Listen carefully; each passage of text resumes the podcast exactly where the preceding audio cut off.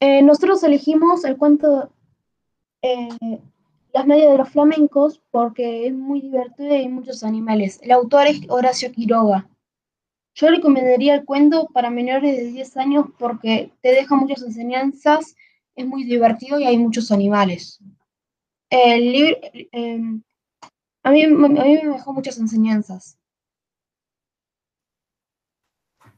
Yo igual, pero además porque nos da una explicación sobre algo que no se sabe bien en por qué es así, pero al menos es útil para porque es algo que pudo haber sido, es algo más probable que, que hayan sido teñidas dos los flamencos en un día y eso no tendría sentido.